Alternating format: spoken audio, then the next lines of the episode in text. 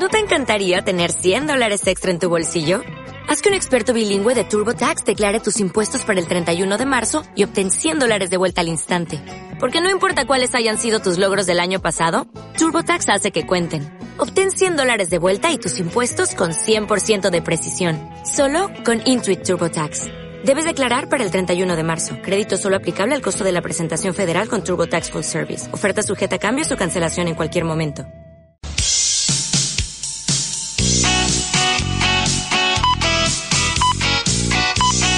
Pierdas el comienzo de un programa rebelde y solidario.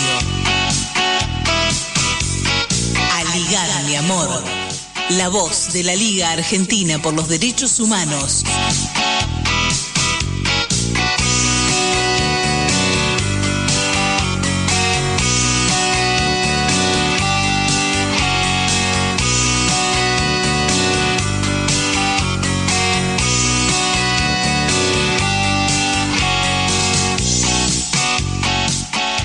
Muy buenos días, muy buenas tardes, bienvenidos, bienvenidas y bienvenides a todos a este nuevo encuentro, el programa número 42 de Aligar mi amor, de este 24 de abril.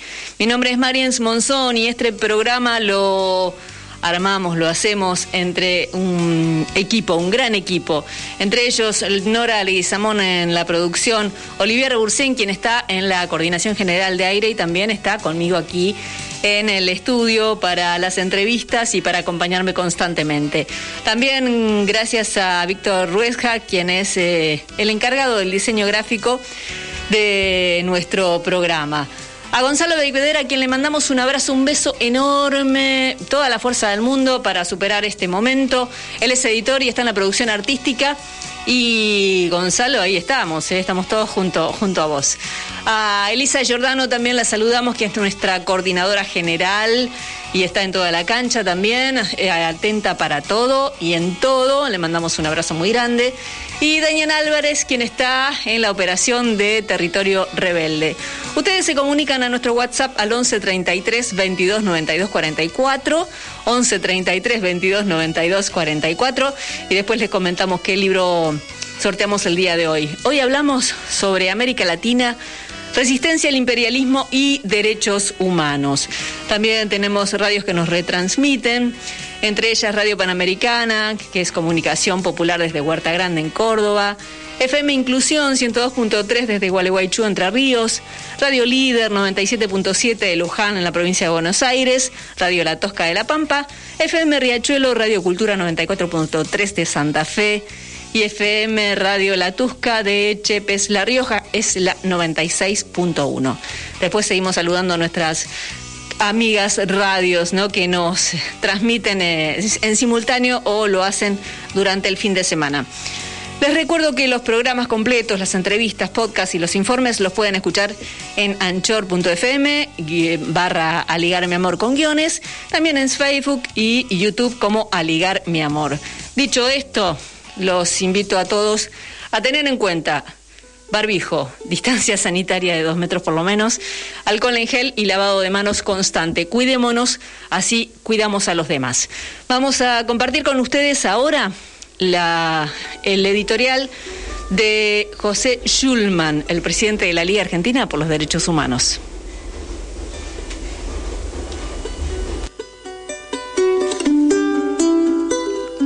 No hace falta ser psicólogo para intuir que cuando Rodríguez Larreta nombra a la escuela privada en vez de la escuela primaria, o cuando Marcelo Longobardi propone formatear la Argentina de un modo más autoritario, no están cometiendo errores de lenguaje, sino dando a conocer de manera planificada, premeditada o no, un pensamiento profundo de la derecha.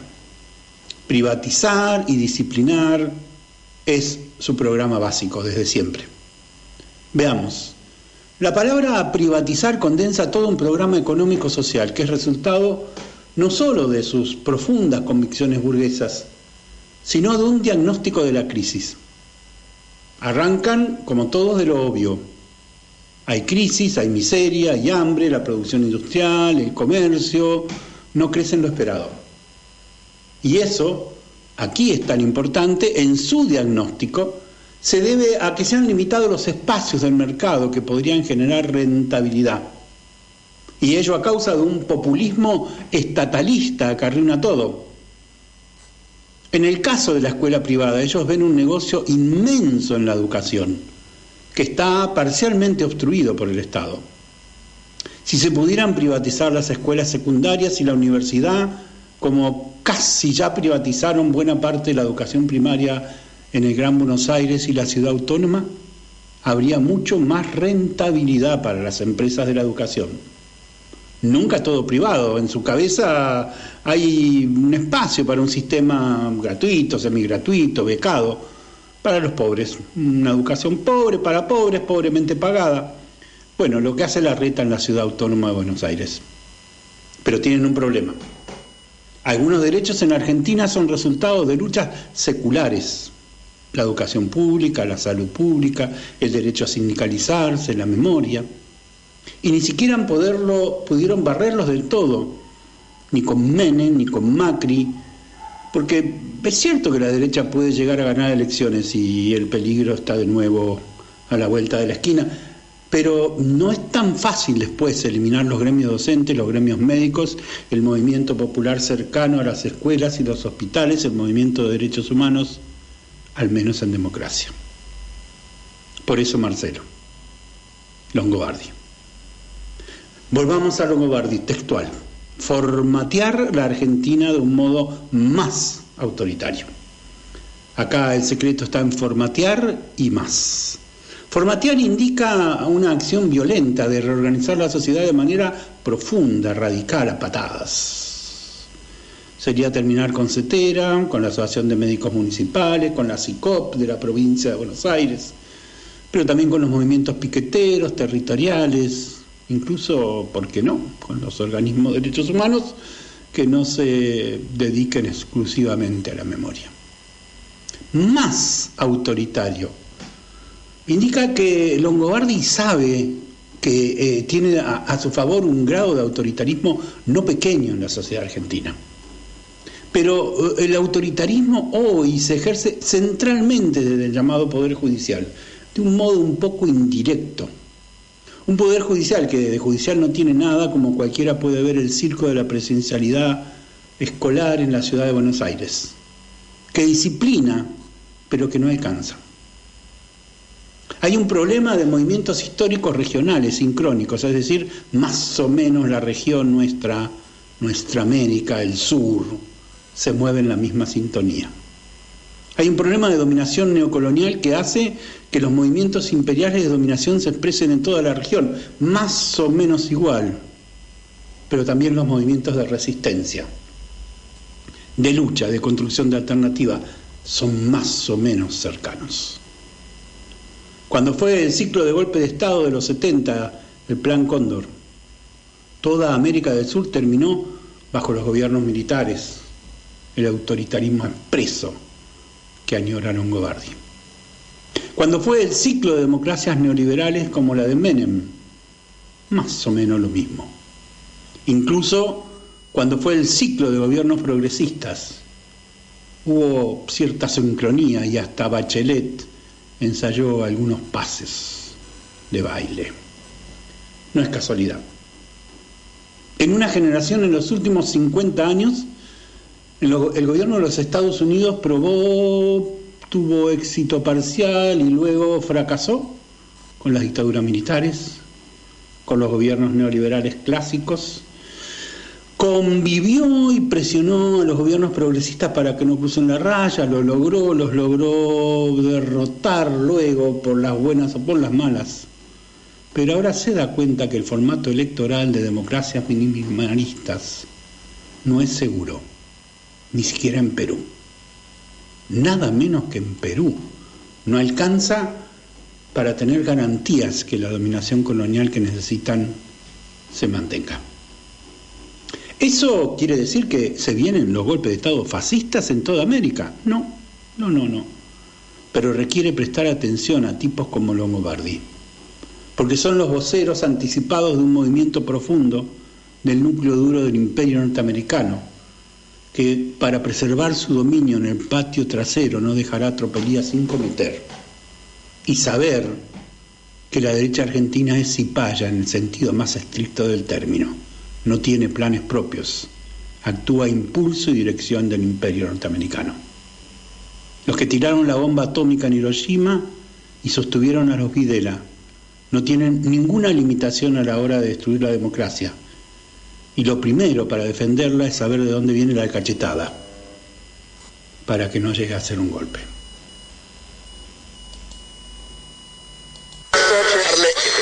Tenemos que aprender a ser solidarios con el otro, sin pedir nada a cambio. El día que nosotros vivamos como vivían los pueblos originarios, el yo, yo soy tú y tú eres yo, mirarme a la cara del otro y decir que somos iguales. Pocos medios de comunicación o pocos comunicadores se han atrevido a decir la verdad de la corrupción, ahora lo están persiguiendo. No hay un Estado de derecho, hay un Estado de hecho. A las personas que están privadas de libertad y que son pertenecientes a pueblos originarios deben dárseles condena distinta al encarcelamiento, de manera tal de cumplir con nuestras costumbres, nuestras formas de vida. Porque el capitalismo en crisis, como está descrito en todos los clásicos, van con mucho más ganacidad, mucho más volupia, diría, hacia los bienes de la naturaleza para apropiarse de forma privada y volver a acumular.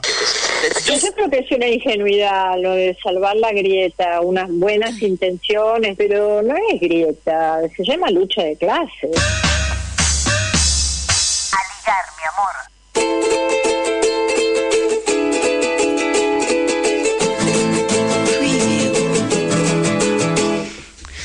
Y hasta las 14 los acompañamos aquí en Aligar mi amor. Y quería recordarles que hoy hablamos sobre resistencia latina, América Latina, resistencia al imperialismo y derechos humanos, en las voces de los activistas por los derechos humanos, Marcelo Charreo de Brasil, Alicia Lira Matus de Chile, que en un ratito nada más la vamos a tener eh, aquí con nosotros en la entrevista, la primera entrevista de la tarde.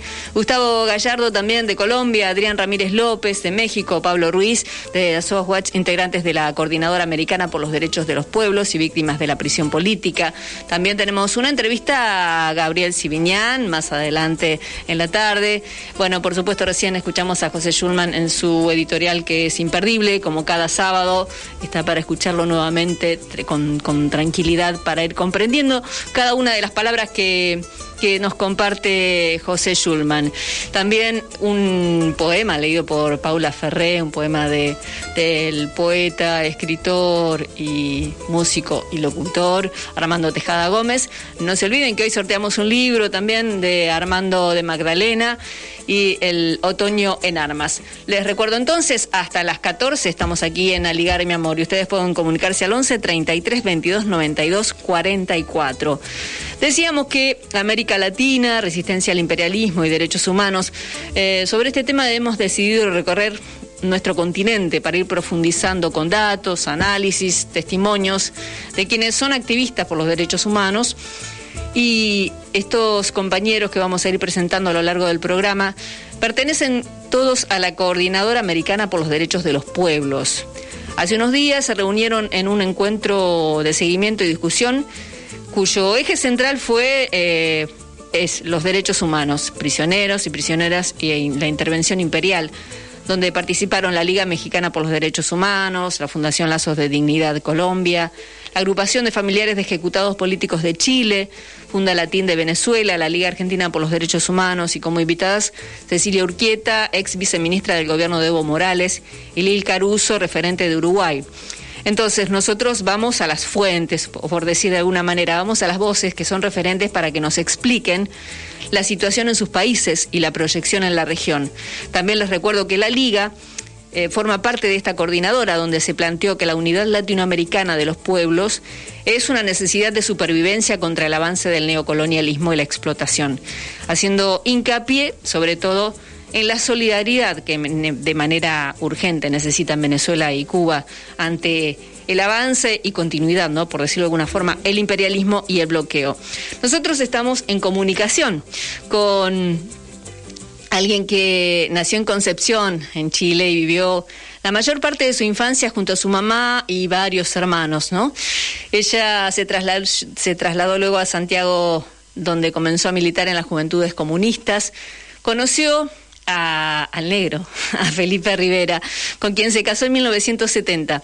Y cuando comenzó la dictadura de Pinochet, Rivera fue capturado y asesinado. Y ella decidió eh, ingresar a la agrupación de familiares de ejecutados políticos para mantener en alto la lucha, ¿no? Y actualmente se desempeña como la presidenta de esta organización, donde sigue su, su lucha, como decíamos, por la justicia de las víctimas de este golpe militar que sigue teniendo consecuencias en nuestro país vecino. Vamos a presentarla entonces junto a Olivier Robursen a Alicia Lira Matus. Muy buenas tardes, bienvenida. Mi nombre es María. Buenas tardes. Gracias por la invitación. ¿Cómo está Alicia? Eh, Olivier arranca siempre las entrevistas, así que no vamos a perder la costumbre. Buenos días, eh, buenas tardes Alicia, un gusto hablar nuevamente contigo. Olivier Bursen de la Liga junto a María Sponsón aquí en el micrófono. Bueno, la primera pregunta tendría que ver con cuál es la situación real del Chile gobernado por la derecha piñerista en tiempos de pandemia, en tiempos de COVID, y cuánto hay que alertar sobre, sobre las falencias de este modelo chileno que durante tantos años nos quisieron vender como el ejemplo del, de la democracia postdictatorial. Hola, gracias por la invitación. Bueno, para nosotros estamos viviendo como pueblo una situación gravísima política de represión criminal, de hambruna, ingobernabilidad y más encima actividades, declaraciones y acciones de parte de las Fuerzas Armadas y Carabineros que llegan al límite de, de la contra la libertad de expresión, pero también atentados contra la democracia. Y eso lo ha permitido este gobierno. Hay que recordar que desde el 2019, a raíz de la revuelta popular, a raíz de la indignación de los jóvenes primero y después de la población en general, hombres y mujeres eh, organizados, eh, se ha llevado una política criminal que eh, se violó, hasta la fecha se ha violado sistemáticamente los derechos humanos, cual lo acreditan distintos informes internacionales de la gravedad de los hechos, y más cuando después de haber vivido casi 17 años en dictadura cívico-militar, ver que nuevamente nos declaran la guerra a través de cadena nacional, el presidente Piñera, porque éramos un enemigo gigante, enorme, que no los deteníamos ante nada ni nadie, por lo tanto vuelven a sacar a la Fuerza Armada a la calle, estremecedor, dramático haber visto los tanques en la Alameda nuevamente, y bueno, y cada día, hoy día, eh, estamos viviendo realmente una, una situación gravísima la hambruna, la ingobernabilidad, la represión criminal que sigue, que hoy día la gente, a mérito de estado de toque queda, de cuarentena total, tienen que salir a la calle, en manifestarse en barricada, en consigna, que realmente hay un gobierno que no escucha. Estamos viviendo una situación donde eh, las Fuerzas Armadas, por un lado, sacan declaración en conjunto y el gobierno la apoya, pero no escuchan a la gente.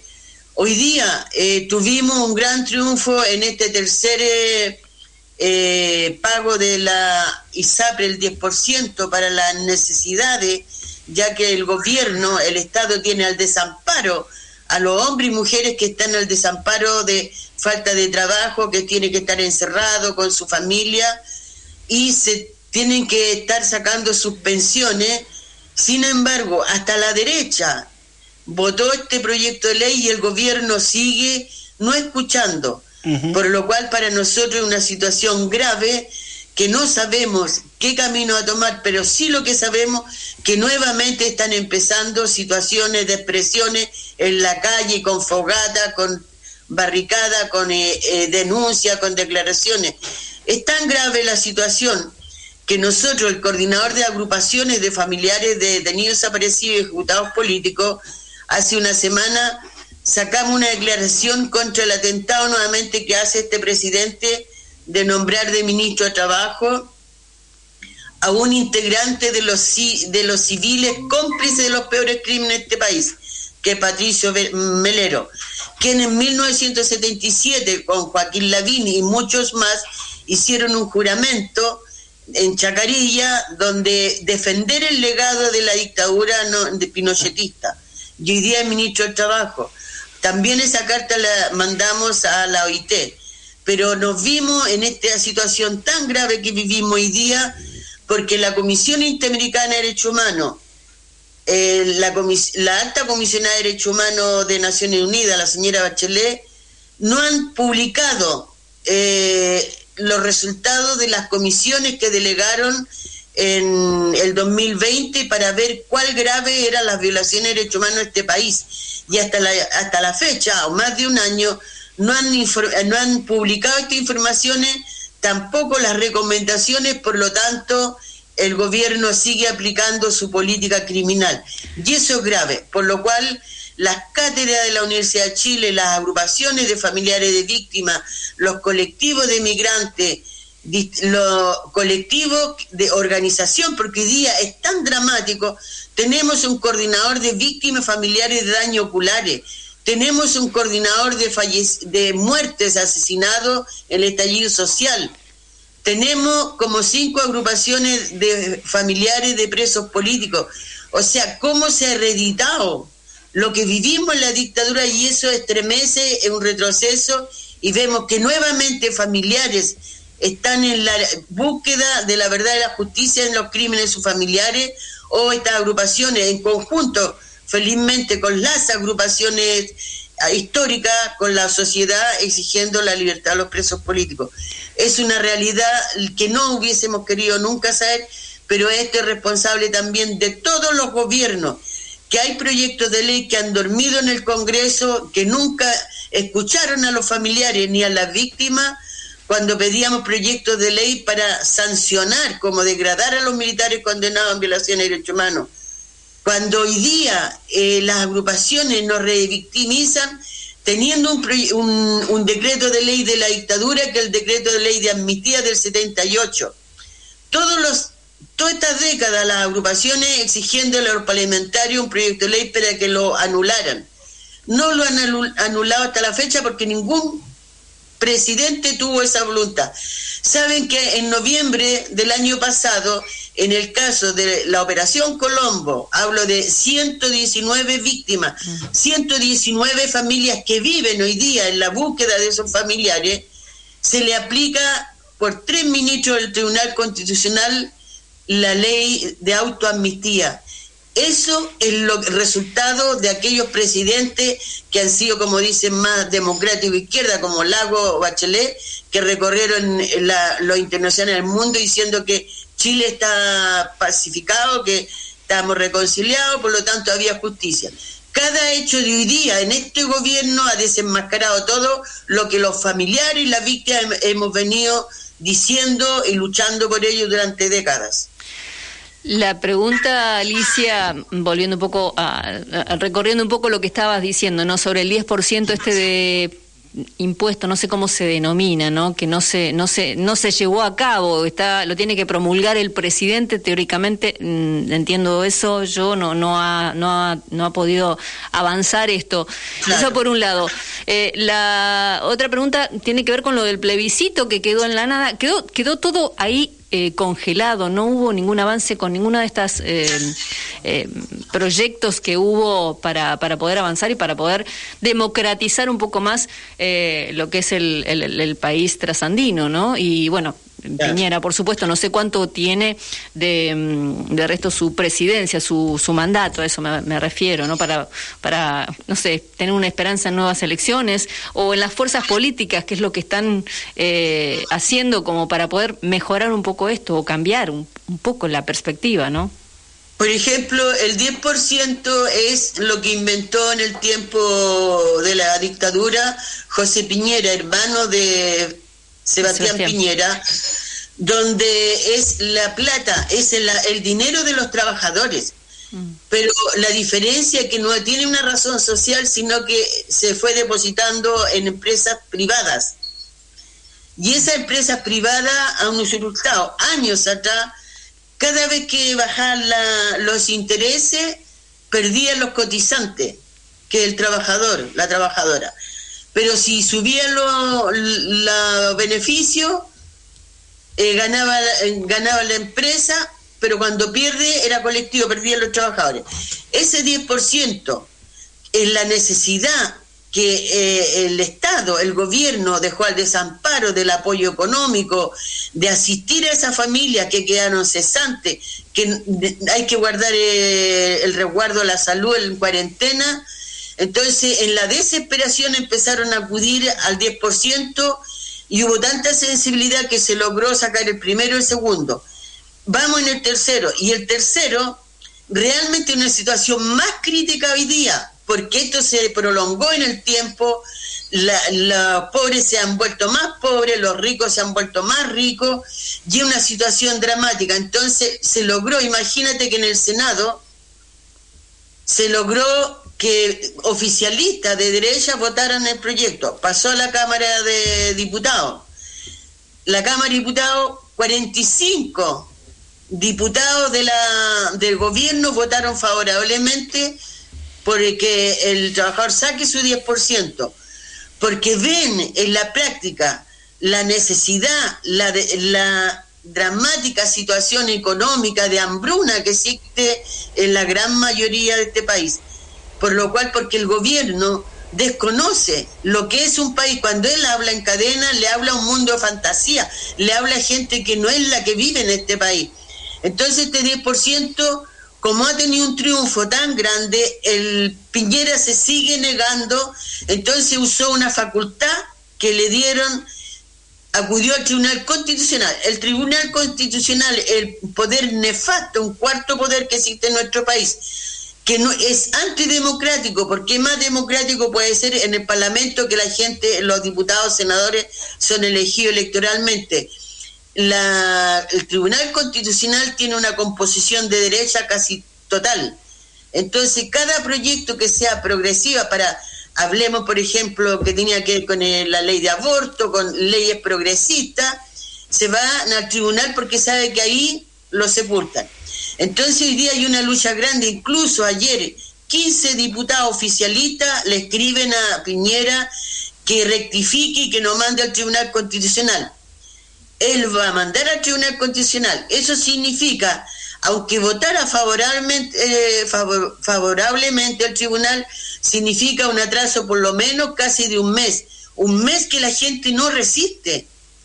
Que el gobierno da una, unos bonos con letra chica, con trámite. Imagínate, la mayoría de la gente, la más desposeída, no tiene internet, no tiene computador. ¿Cómo va a llenar lo, las cosas que le ponen.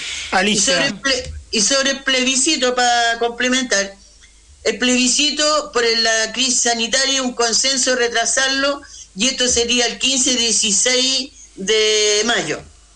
Hay una lucha muy grande porque, como bien sabe ustedes, aquí hay muchos militantes de la UDI, incluso ex demócrata cristiano, que hoy día se disfrazaron de independientes y que van a rescatar tanto los contenidos de la constitución pinochetista, pero hay una gran pelea de lograr que todos los constituyentes de izquierda, militantes de izquierda que, que van candidatos sean, sean logrados, porque aquí lo que hizo el gobierno y sectores de algunos sectores de la concertación como la DC, cuando el 15 de noviembre llamaron a este a convención, eh, una convención en, vez de una asamblea constitucional fue para coaptar y sacar eh, su militancia porque la militancia socialista la militancia del PPD estaba en la calle.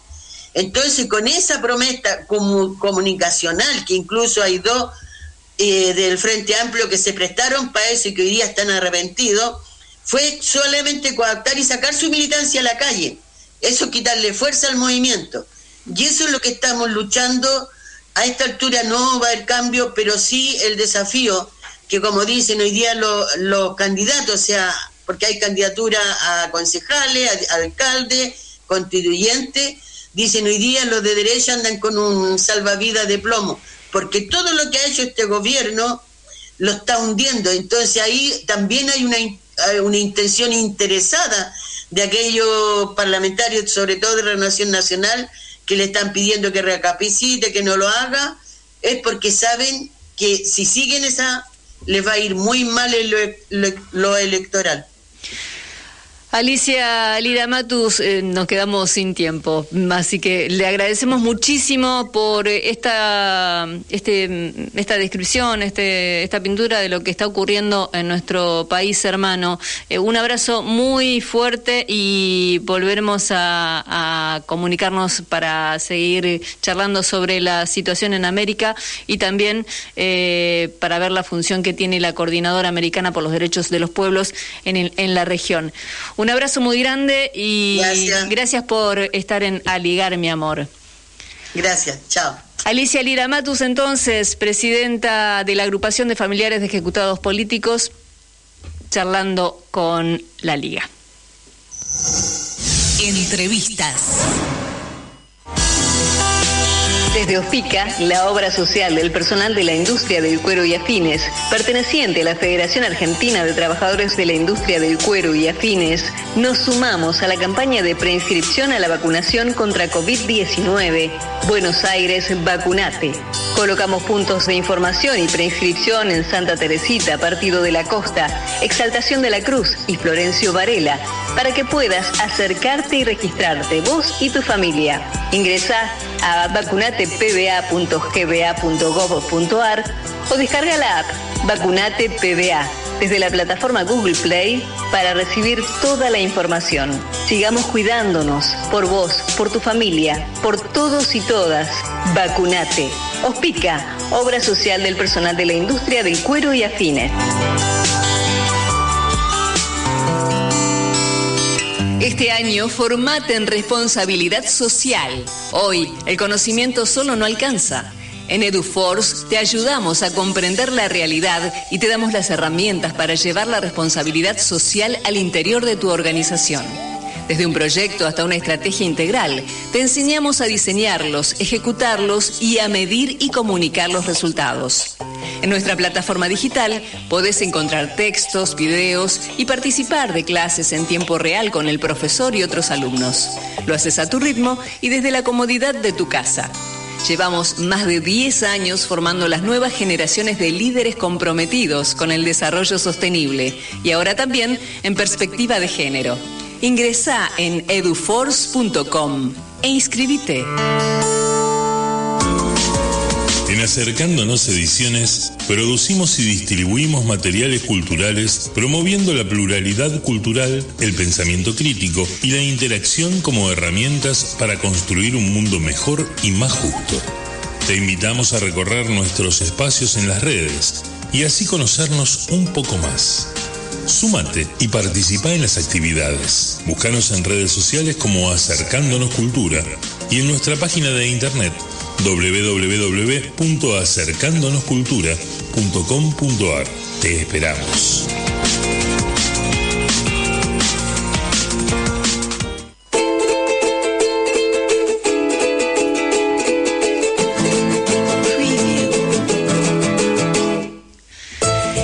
Aquí en Aligar Mi Amor hasta las 14 junto a ustedes y acercándonos ediciones nos permite sortear, como decimos cada sábado, un, uno de sus libros. El día de hoy vamos a sortear, eh, sortear en la segunda hora el libro de Armando de Magdalena, El Otoño en Armas, un libro de poesías. Ustedes pueden comunicarse al 11 33 22 92 44. 11 33 22 92 44 nos dejan su mensaje y vamos a sortean en la segunda hora.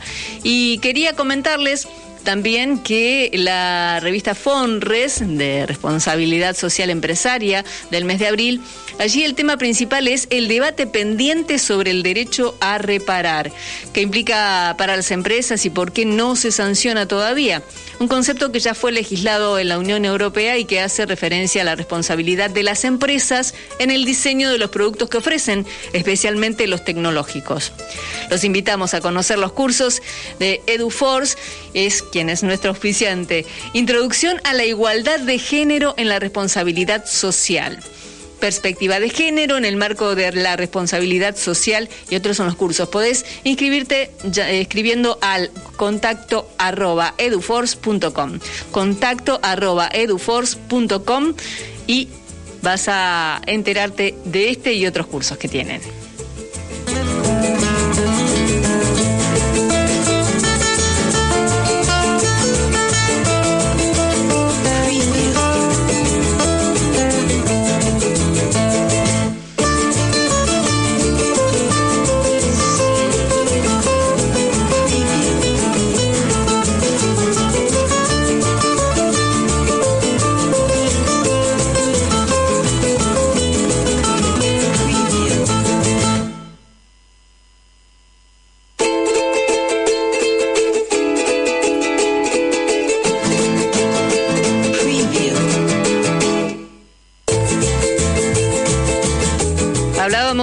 Hace un ratito nada más sobre la coordinadora americana por los derechos de los pueblos, ¿no?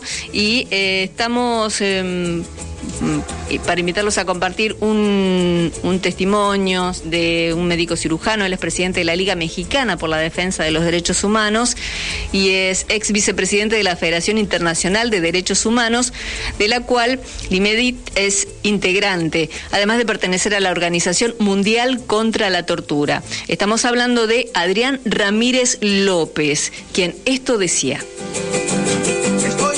feliz de compartir nuestras infelicidades, pero nuestra vocación y esfuerzo de lucha, porque primero que nada somos un pueblo unido que lucha más allá de las fronteras y que sigue reivindicando las posiciones antiimperialistas que reconocen el papel trascendental que tienen los organismos financieros internacionales, los organismos económicos internacionales sobre las políticas públicas de nuestros países y sobre la injerencia metaconstitucional que independientemente de quién se encuentra en el poder, intentan subyugar a nuestras naciones mediante sus recetas que no comen, que no se aplican, que no se toman ellos. Ellos no han sacrificado sus ganancias y siguen concentrando la riqueza de muy pocos cada vez más concentrada y con mayor injusticia. Gracias a ellos es que el modelo de injusticia mundial se preserva más allá del sino político. Y es contra ellos con quien estamos dirigiendo hoy los esfuerzos. Queremos hacer énfasis en la necesidad de fortalecer nuestro esfuerzo para luchar contra el imperialismo carcelario, contra este régimen de el el régimen del derecho penal del enemigo, el uso faccioso del derecho para llevar a prisión o fabricar delitos y hacer grandes negocios con la cárcel, no solo de los presos políticos, sino lamentablemente en nuestro país se gestó durante 40 años un régimen que devino en un narcoestado policíaco militar como consecuencia del de lo que fue ese neoliberalismo. Y hoy está intentándose desmontar, pero no es fácil. Entonces, el uso faccioso del derecho con fines de este derecho penal del enemigo que se, ocupa, que se ocupa, como lo ha demostrado la Liga Argentina con el UEFER allá, que lo vimos con Lula, que lo vimos en Bolivia, que lo vemos en diferentes países de nuestras latitudes, que lo vemos sobre todo como una exportación del modelo israelí que tiene mucha influencia en nuestros países, es algo que tenemos que unirnos y combatir. Entonces, el planteamiento que nosotros hacemos desde la Liga Mexicana por la Defensa de los Derechos Humanos, primero es invitarlos a que se sumen para que luchemos por la libertad de todos ellos. Todos ellos, gente del pueblo que está presa y que tiene sentencias muy altas y que a pesar de la ley de amnistía que se ha generado y de los mecanismos para mejorar las condiciones de la, de la impartición de la justicia no logra desarticular la corrupción en el sistema judicial, ni logra cambiar los criterios ni la mentalidad de jueces y magistrados que aplican el derecho con fines facciosos y con un claro y marcado sello de clase que criminaliza la pobreza y somete a los pueblos, pero acompañado de los medios masivos de comunicación que engañan, que mienten y que hacen que la misma población pida penas más altas, que pida sentencias más altas, cuando no se dan cuenta que hay un gran negocio detrás de todo eso y que lo que nos debe interesar, que alguien que cometió un delito repare el daño. Y hoy eh, estamos siendo vulnerados también por medios de comunicación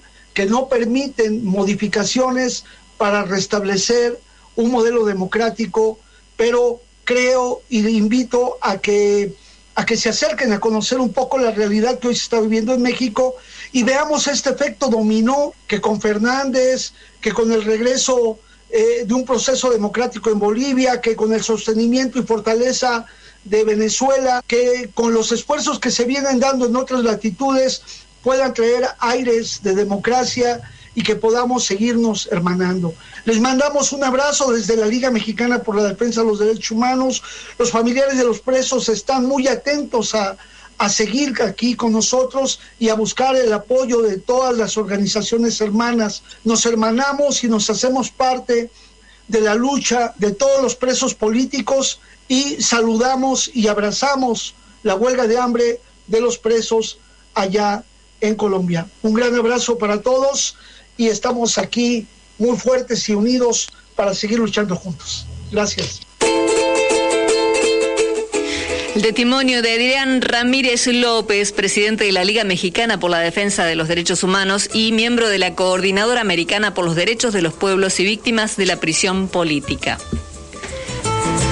Vamos a pasar a la música ahora. Vamos a escuchar una versión acústica con la voz de la cantante Rosalén y de la gente de la banda valenciana La Raíz. Esta canción fue grabada en Barcelona para un programa que se llama Sesión de Micros Abiertos. Esto fue grabado el 19 de octubre de 2018. El título del tema es La hoguera de los continentes.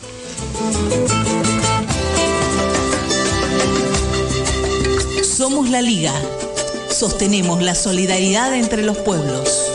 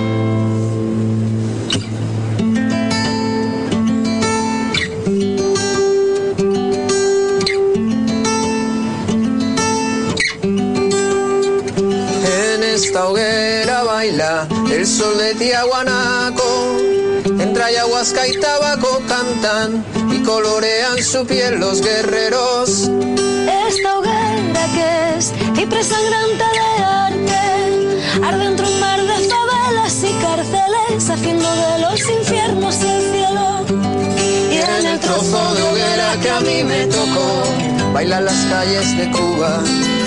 Con un trombón y una tuba que lloran sonidos de revolución. En el trozo de hoguera que a mí me tocó, hay libros de Alejandría. Y el fuego en sus poesías desprende el olor del viejo luchador.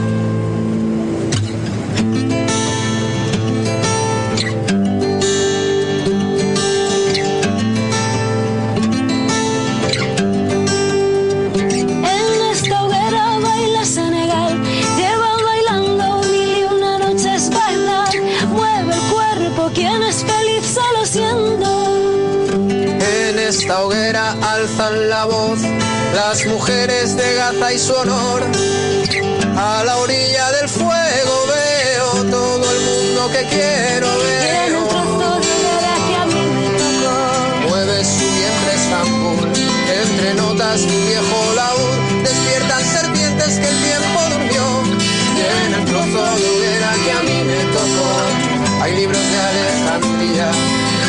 El fuego en sus poesías desprende el olor del viejo luchador. Cantamos para levantar la marea a contracorriente, volviendo a juntar África, América, que suene la voz del esclavo. Preferimos bailar en la hoguera de los continentes, gritando también tenemos corazón, los desafinados.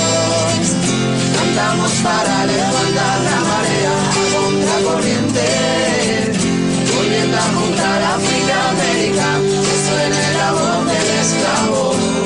Preferimos bailar en la hoguera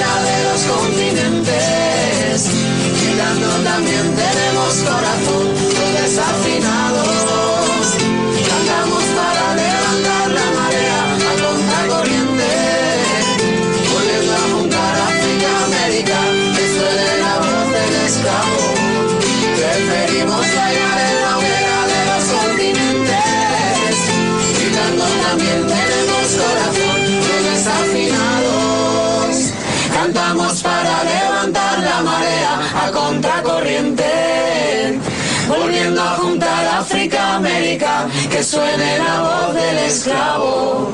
Preferimos bailar en la hoguera de los continentes, gritando también tenemos corazón, los desafinados.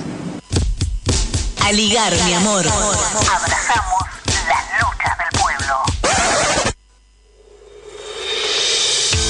Soy Miriam Lewin, defensora del público. Quiero contarles que la Defensoría del Público está convocando a la segunda audiencia pública. Si vivís en Santiago del Estero, Catamarca, Jujuy, Salta o Tucumán, anotate para participar y compartí tu mirada acerca del funcionamiento de los medios audiovisuales. Tu opinión nos va a servir para que trabajemos en lo que vos necesitas. La segunda audiencia va a ser el jueves 29 de abril desde las 10 horas. Se va a centrar en el funcionamiento de los medios de comunicación en pandemia, pero vas a poder hablar sobre cualquier tema que te interese. Como la primera, va a ser virtual para cuidarnos y van a poder participar todas las personas, instituciones y organismos que quieran hacerlo de las provincias de Santiago del Estero, Catamarca, Jujuy, Salta o Tucumán. Para inscribirte, tenés que llenar un formulario que vas a encontrar en www.defensadelpublico.gov.ar. Podés hacerlo desde el 8 al 29 de abril. Volvieron las audiencias públicas, volvió la Defensoría del Público. A ligar, mi amor, el programa de la Liga Argentina por los Derechos Humanos, no solo se emite los sábados a las 12 por AM740 Radio Rebelde. Podés escucharlo también por YouTube y Spotify y seguirnos en Facebook y Twitter cuando quieras. Seguinos en las redes como A Ligar, mi amor, para comentar y compartir los informes y las notas. Acordate, A Ligar, mi amor.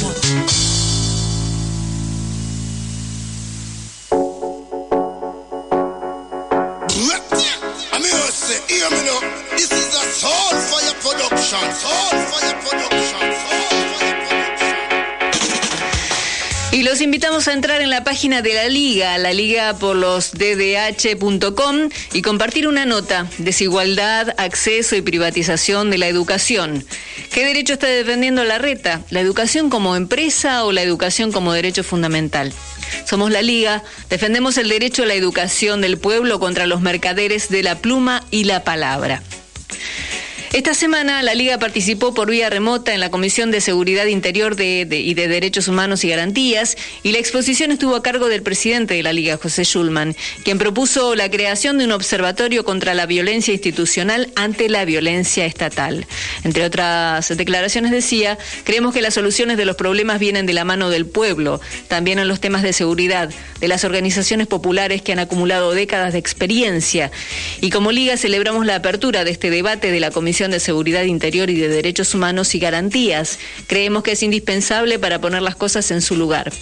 Hay en la Argentina desde el fondo de los tiempos un aparato de Estado autorizado a usar armas letales que las usaba contra el pueblo no solo bajo las dictaduras militares, sino especialmente luego del agotamiento de la dictadura militar de Videla. Nuestra propuesta fundamental es conceptual, atraviesa todo el proyecto, ya que no solo hay una historia que lucha, que va desde distintos lugares. Dicho esto, vamos a compartir con ustedes un testimonio, un nuevo testimonio que tenemos de mm, Pablo Ruiz. Él es parte de la coordinadora que estábamos comentando hace un ratito nada más. Mm, decía, eh, él es coordinador latinoamericano de SOA Watch, Observatorio de la Escuela de las Américas, Memoria y Resistencia por el cierre de la Escuela de las Américas. Es periodista, fue prisionero político durante dos años bajo la dictadura de Augusto Pinochet.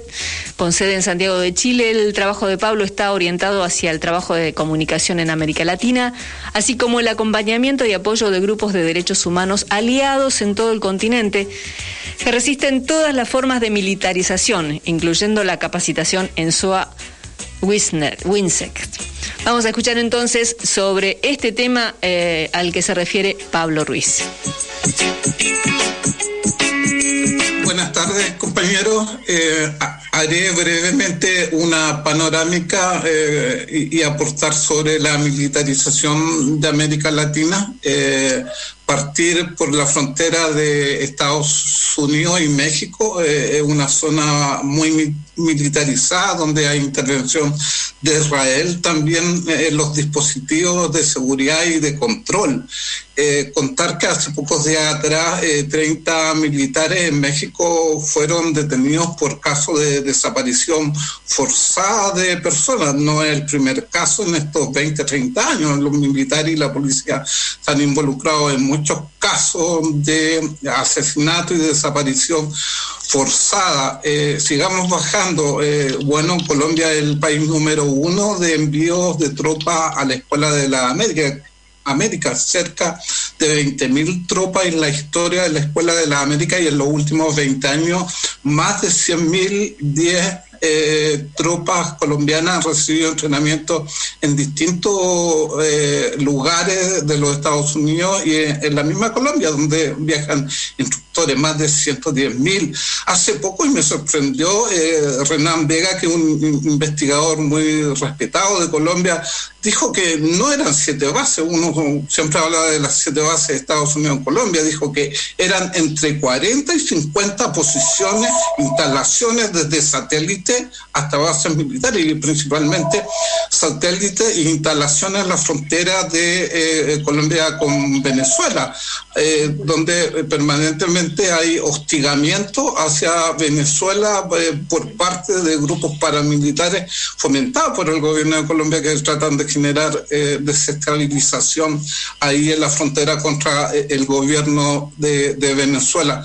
Sobre Bolivia, solo a agregar que los que participaron en el golpe fueron entrenados en la Escuela eh, de la América. Eh, Caliman, que le pidió eh, prácticamente a Evo Morales que renunciara, graduado de la Escuela de la América, el golpe de Estado en Honduras 2009, los cabecilla, graduado de la Escuela de la América. Los que intentaron el golpe de Estado contra el presidente Hugo Chávez 2002, graduado de la Escuela de la América.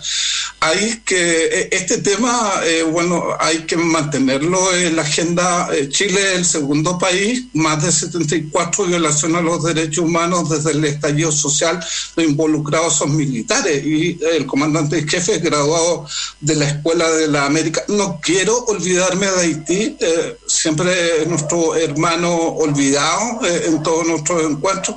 Haití vive una fuerte militarización y lamentablemente está pasando lo que, lo que pasó eh, en Colombia, lo que está pasando en México, que es el nacimiento de grupos paramilitares, eh, grupos que operan aparentemente al margen de la ley, pero que uno sabe que son estimulados por los grupos de poder, por la derecha y todo eso. Eh, y obviamente Estados Unidos está entrenando a los policías y entrenando a las tropas de Haití, está muy metido y, eh, Francia también ha estado metido en el intervencionismo a nuestros hermanos de Haití y es una preocupación del, de los últimos meses Haití. Espero que como coordinadora podamos en algún minuto eh, hacer un pronunciamiento y ver de qué forma eh, se apoya Nora Cortini, Adolfo Pérez Quivel y de alguna forma en la historia se, ha estado apoyando la causa de Haití. Terminar diciendo que bueno el jefe del Comando Sur pasó por Uruguay y que Brasil, bueno, eh, autorizó la base de Alcántara para uso de los gringos del imperialismo y también tiene una muy excelente relación con el imperio bajo el gobierno de Bolsonaro. Me quedo hasta ahí solamente eh, eh, aportar esta como panorámica, la militarización imperialista sigue muy fuerte, más fuerte que nunca, y con Biden... la situación va a seguir siendo eh, compleja. El intervencionismo no solo contra Cuba, contra Venezuela, contra Nicaragua es muy fuerte eh, actualmente y también busca eh, como caballo de Troya el, jefe del Comando Sur que Argentina firme algún tratado, que Uruguay firme tratado, cooperación militar, que dicen ellos. En fin.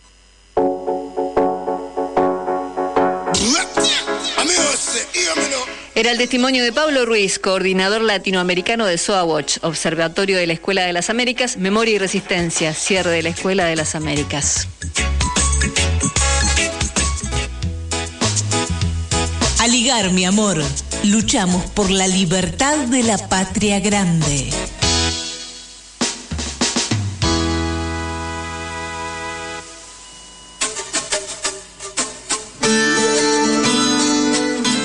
Quería recordarles que se pueden comunicar al 11 33 22 92 44. 11 33 22 92 44. Ese es nuestro WhatsApp para dejarnos un mensaje. Y en la segunda hora vamos a estar eh, realizando el sorteo entre quienes nos han llamado del libro de. Mm, Armando de Magdalena. Y queríamos ah, realizar un homenaje, ¿no? Alguien que nació un 21 de abril de 1929 en Guaymallén, en Mendoza. Él fue hijo anteúltimo de 24 hermanos, fue canillita, ilustrador de zapatos, después obrero de la construcción. Y después de la muerte de su papá, con cuatro años de edad, su tía Fidela le enseñó las primeras letras, que fue la única instrucción. Y a sus 15 años siguió leyendo un Martín Fierro y después todo lo que llegara a sus manos. Participó de jornadas de protesta, luchas obreras y políticas al mismo tiempo que comenzó a expresarse a través de su poesía. En 1950 ingresó como locutor a la radio de LB10 de Cuyo, allí en Mendoza, e inició su tarea autoral como eh, un, junto a su comprovinciano Oscar Matus y siempre estuvo comprometido con lo social. Vamos a compartir con ustedes una voz maravillosa que es la de Paula Ferré, quien lee el poema El barco de Armando Tejada Gómez.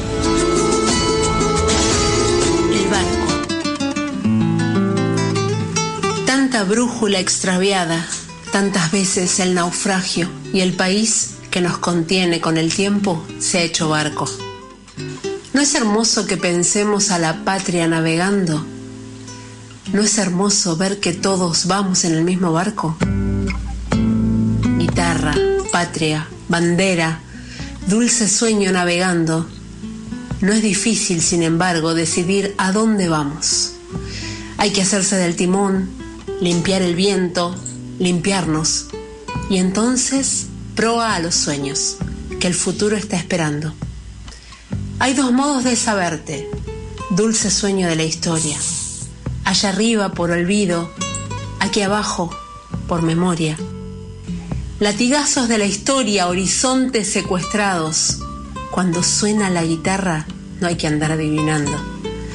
Guitarra, patria, bandera, dulce sueño navegando. No es difícil, sin embargo, decidir a dónde vamos. Hay que hacerse del timón, limpiar el viento, limpiarnos y entonces, proa a los sueños que el futuro está esperando.